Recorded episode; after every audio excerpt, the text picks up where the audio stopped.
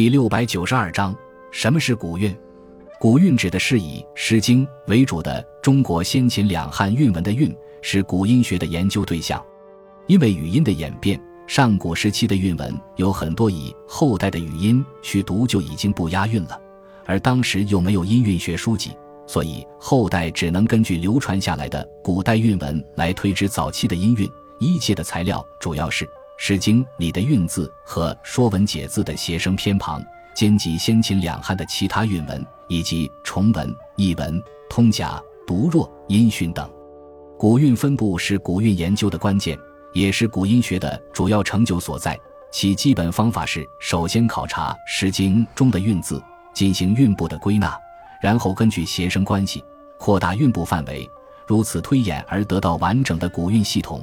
再将汉字分别归入各韵部，古韵面貌的探求工作始于宋代吴所著的《韵部》，明代陈地著《毛诗古音考》等书，通过对古音的精微考定，彻底廓清了唐代以来谐韵说的谬误，提出了古今音译的观点。这是古音学的发展中至关重要的一步，可以说是由此而创设了古韵研究的前提条件。清代顾炎武著《音学五书》。摆脱了传统运输的束缚，根据古韵的实际，将其划分为十个韵部。以后的古音学家所进行的更加精密的研究，都是以此为基础的。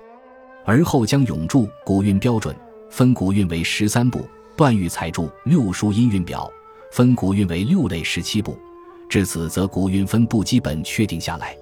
后来戴震著《声韵考》与《声类表》，分古韵为九类二十五部。每一类都有阴声、阳声、入声三分，开阴阳入相配的先河。孔广森著《诗声类》，在段玉裁十七部的基础上，把东部独立而成十八部，又提出阴阳对转的理论。王念、孙和、江有诰都分古韵为二十一部，张炳麟先分二十三部，后来又主张东亲和为一部，即成为二十二部。黄侃将古韵分为二十八部。王立又主张之为分部，至此，古韵分部的工作臻于完善。